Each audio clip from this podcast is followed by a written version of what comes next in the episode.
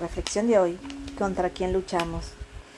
Había una vez un viejo ermitaño, una de esas personas que por amor a Dios se refugian en la soledad del desierto, del bosque o de las montañas, para solamente dedicarse a la oración y a la penitencia. Se quejaba muchas veces que tenía demasiado que hacer. La gente no entendía cómo era posible que tuviera tanto trabajo en su retiro, a lo que les contestó, tengo que domar a dos halcones, entrenar a dos águilas, mantener quietos a dos conejos, vigilar una serpiente y cargar un asno y someter a un león. No vemos ningún animal cerca de la cueva donde vives. ¿Dónde están todos estos animales? Entonces el ermitario dio una explicación que todos comprendieron. Estos animales los llevamos dentro.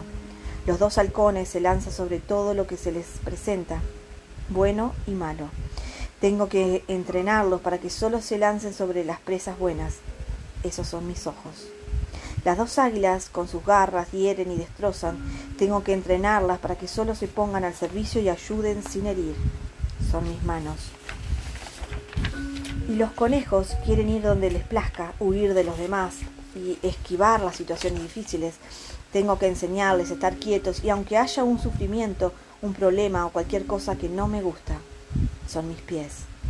Lo más difícil es vigilar la serpiente, aunque se encuentra encerrada en una jaula de treinta y dos varillas, siempre está lista para morder y envenenar a los que la rodean. Apenas se abre la jaula, si no la vigilo de cerca, hace daño. Es mi lengua.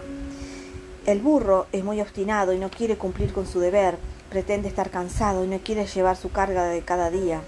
Es mi cuerpo. Y finalmente necesito domar al león. Quiere ser el rey, quiere ser siempre el primero es vanidoso y orgulloso. Ese es mi corazón. Autor desconocido. Espero les haya gustado.